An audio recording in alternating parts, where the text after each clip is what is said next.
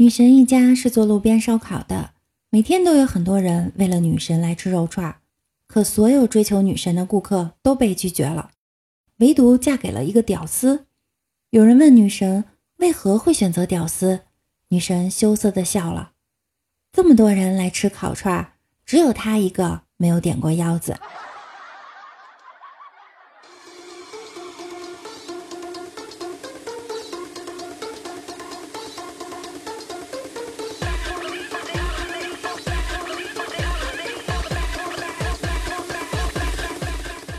北冥有鱼，其名为鲲。鲲之大，一锅炖不下。Hello，大家晚上好，我是主播六六，欢迎来到万事屋。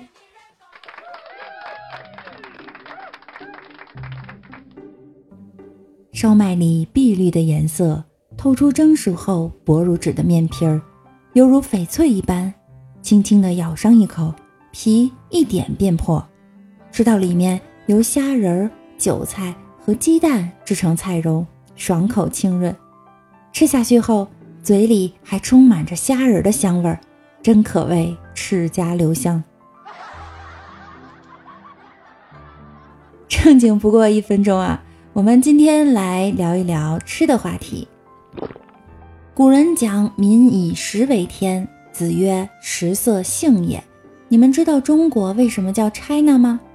因为吃吃呢啊呢。吃那呀！为了唐僧肉，妖怪们上演了一部《西游记》。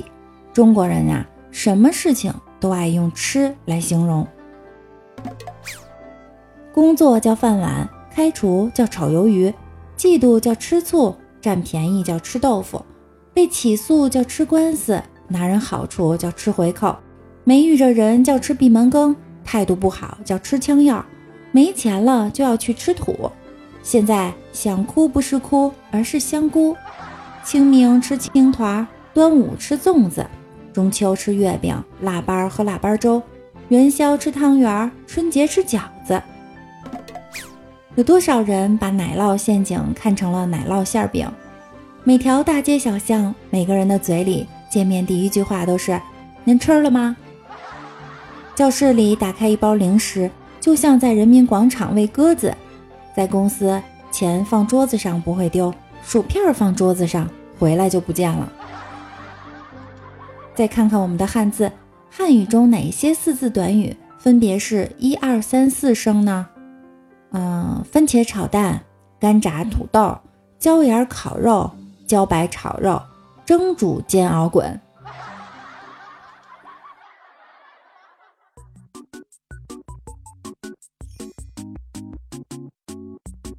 餐是妈妈一杯讨厌的牛奶，可爸爸说全部喝完才能补钙。薯片能不能再多吃一袋？亚当和夏娃吃了蛇给他们的禁果，遭到了上帝的惩罚，被逐出伊甸园，所以有了人类。如果亚当和夏娃是中国人，那被吃的应该是哪条蛇吧？《舌尖上的中国》里有一句话，至今难以忘怀。吃过早茶后，他主要的任务是准备晚饭。晚上睡不着觉，就开始数羊：一只羊，两只羊，三只羊，喜羊羊、美羊羊、懒羊羊、沸羊羊。别看我只是一只羊，我可以炖成一锅好汤，加把葱就会变得更香，吃完像晒着太阳。小肥羊、海底捞、麻酱、小料、金针菇、虾滑、宽粉、海带、豆芽、大海螺、茼蒿、菠菜。哎，这还怎么睡？帝国主义要把祖先留下来的地瓜分了。等等，他们为什么要分地瓜？只要发现新的物种，中国人第一个疑问就是能吃吗？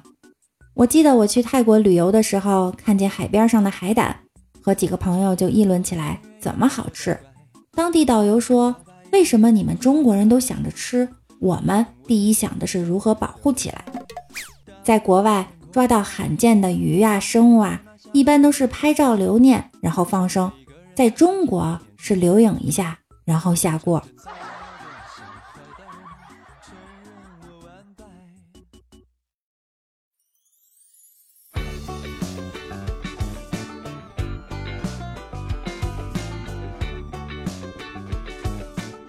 人家吃是为了活着，我们活着是为了吃。为了过春节，中国人发明了水饺；为了过元宵，中国人发明了汤圆儿；为了过清明，中国人发明了青团儿；为了过端午，中国人发明了粽子；为了过中秋，中国人发明了月饼；为了过腊八，中国人发明了腊八粥。如果有外来物种入侵中国成功了，一定是因为它不好吃。可能全世界这么多大学，只有中国的学校门口才会有小吃一条街吧？打开朋友圈、QQ 空间，百分之八十都在剖食物，基本上所有的人都晒过食物。这一点，六六要说，每每和闺蜜一起去吃好吃的，上完菜第一件事儿都是拿出手机拍照片发朋友圈，摆各种 pose。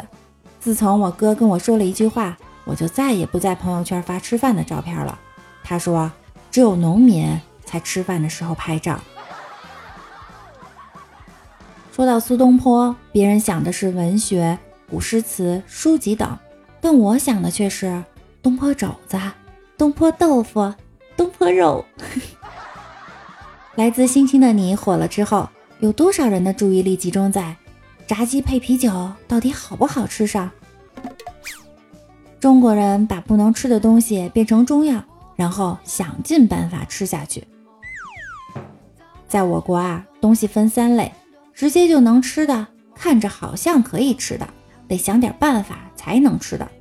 吃酸奶舔盖儿，吃薯片舔手，吃辣条舔袋儿，方便面调味包泡水喝。辣条存在的意义就是，你也许吃不起巴西烤肉、北京烤鸭、麻椒羊排、铁板牛肉，但是你一定能吃得起。巴西烤肉、北京烤鸭、麻椒羊排、铁板牛肉味的辣条呀！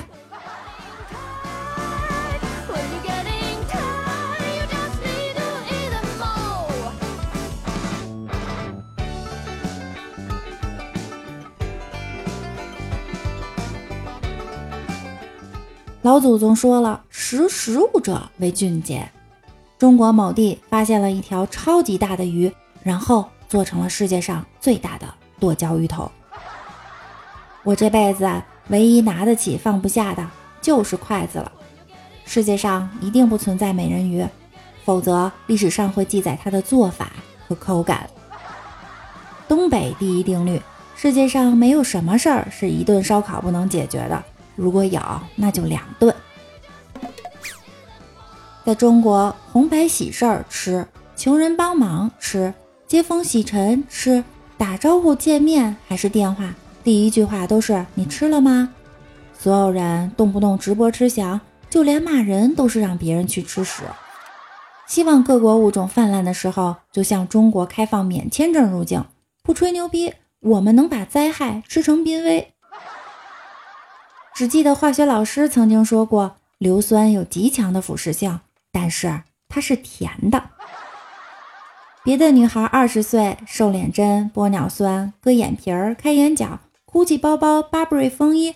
你二十岁的时候，嘿嘿，这个好吃，哎，这你妈也太好吃了，嘿嘿，这个真的好吃，哈哈哈哈，好吃好吃好吃都好吃。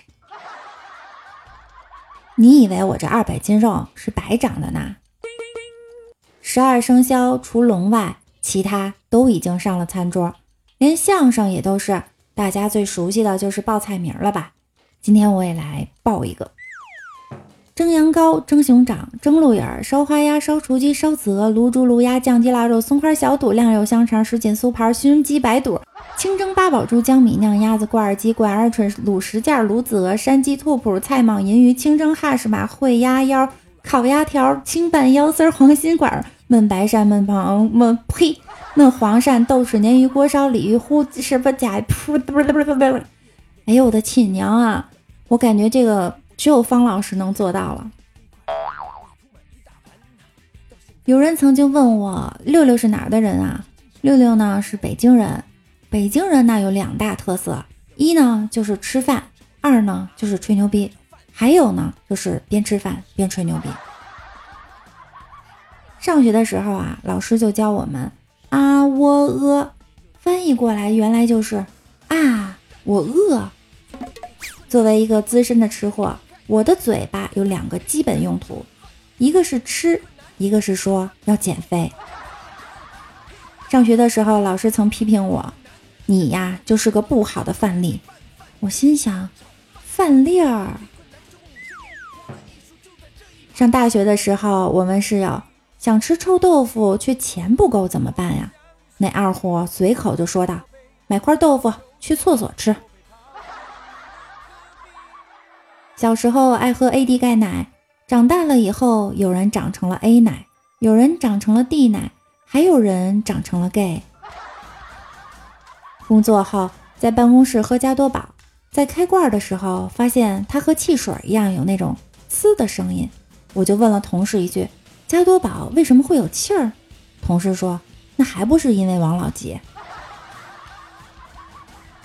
有一次，行政科的通知过来开个临时会议，我们都放下手头的工作赶到会议室。刚刚坐下，只见总务的小胖妹提了一大袋子各种吃食走进来。领导眼一瞪：“开会拿这么多吃的干嘛？”小胖妹一脸懵逼：“啊？”不是说开零食大会吗？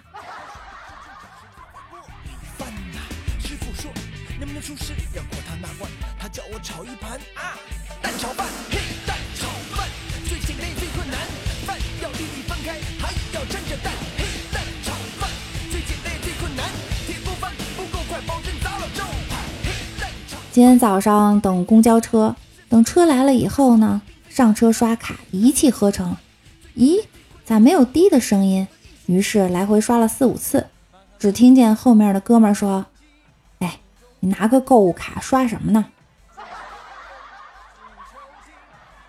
记得李大脚第一次去女朋友家吃饭的时候呢，他就想活跃下气氛，准备讲个笑话。女朋友的爸爸很严厉地说：“我们家有个规矩，吃饭的时候呢不能说话。”后来去多了，熟了。每次吃饭的时候呢，他爸都要听李大脚讲笑话。女友小声的问他：“爸，你忘了咱家的规矩？”他爸也小声地说：“这货吃饭也太快了，不让他说话，咱们连菜都没得吃了。”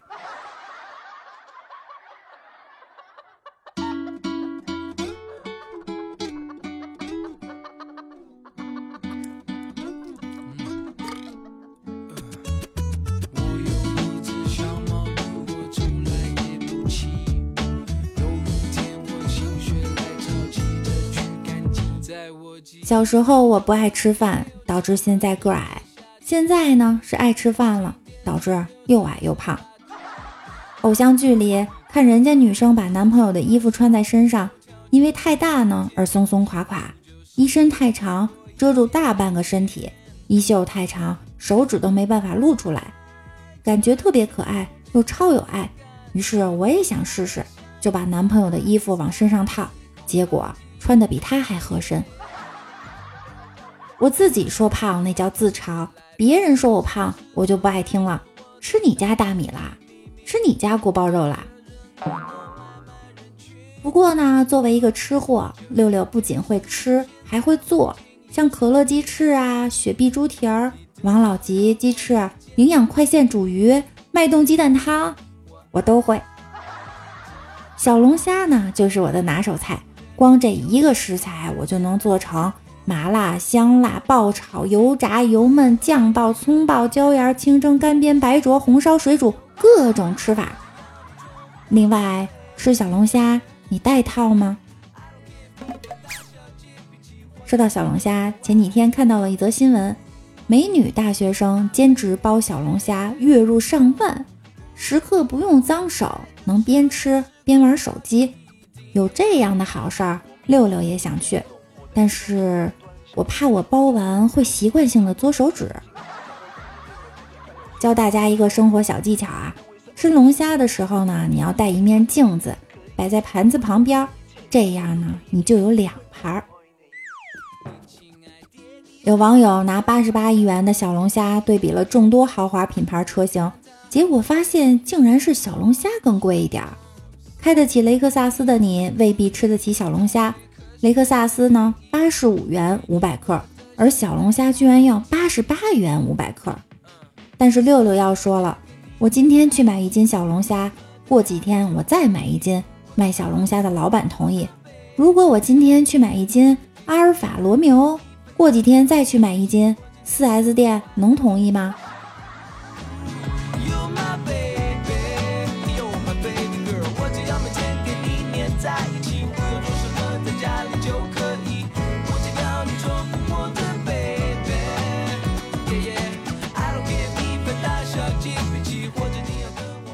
床前明月光，想喝疙瘩汤。春风又绿江南岸，明月何时烤冷面？人比黄花瘦，犹记锅包肉。小荷才露尖尖角，一看排骨炖豆角。月落乌啼霜满天，松仁玉米地三鲜。君问归期未有期，来盘榛蘑炖笨鸡。我劝天公从抖擞，煎饼果子配鸡柳。在天愿做比翼鸟，在地就吃酸菜饺。一树梨花压海棠，不如白肉汆血肠。二月春风似剪刀，冰糖葫芦粘豆包。秋高冬里采桑菊，铁锅炖着大鲤鱼。曾经沧海难为水，东北拉皮儿吃到嘴。相见时难别亦难，打个饭包在眼前。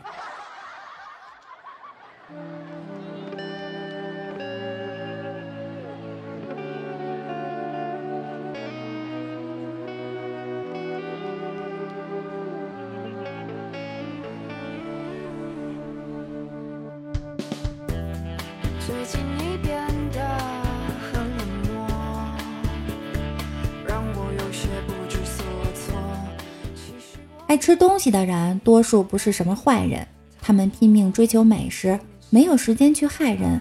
大笑姑婆奸馋嘴，是完美的结合。这种女人啊，多多益善。人见人爱的宫崎骏老爷爷说，食物有强大的治愈能力，想必他能创作出那么多治愈系的动画作品，也跟爱吃脱不了干系。所以减肥干嘛？能吃就吃吧。好了，今天的节目就到这儿了。说了这么多好吃的，口水都流到肚脐眼儿了。我要去吃夜宵了，我们明天晚饭后见，拜拜。